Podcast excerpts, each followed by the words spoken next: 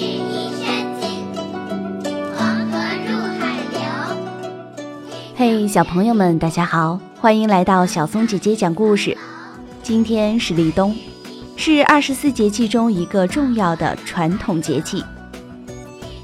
今天的内容摘选自《给孩子的节气古诗词·冬》的篇章，我们一起来听听看。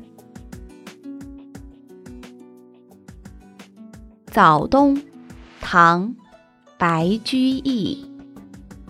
十月江南天气好，可怜冬景似春华。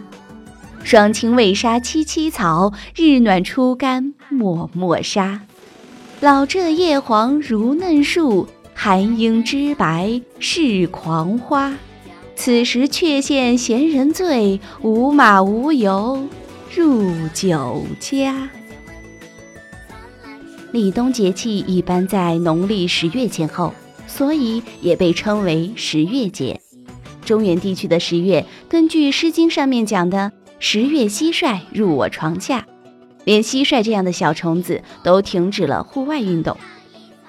江南的十月则是另一番景象，此时天气还是像小阳春一样温暖，人们在户外快乐地玩耍。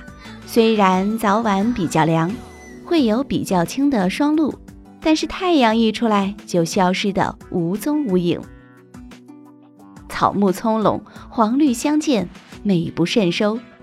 老柘叶黄如嫩树，江南一带秋冬交替的落叶树木最漂亮。这树的叶子变成黄树，不是枯黄，而是一种非常养眼的嫩黄。红色的果实就像小玛瑙。寒樱这种植物，它的花期本来是在早春，却在这个时候开放，满树白花，好不灿烂。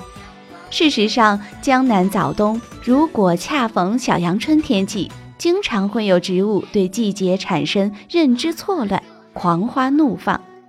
可怜冬景似春华，正是这样。路上行人穿着并不厚重的夹衣外套，潇潇洒洒的样子。如果不是赶着开会上班，他们会约在小茶坊、小酒馆里面，谈谈事儿，说说话，发发呆。这就叫此时却羡闲人醉，无马无油入酒家。心之所至，喝上两杯，不需要什么特别的理由。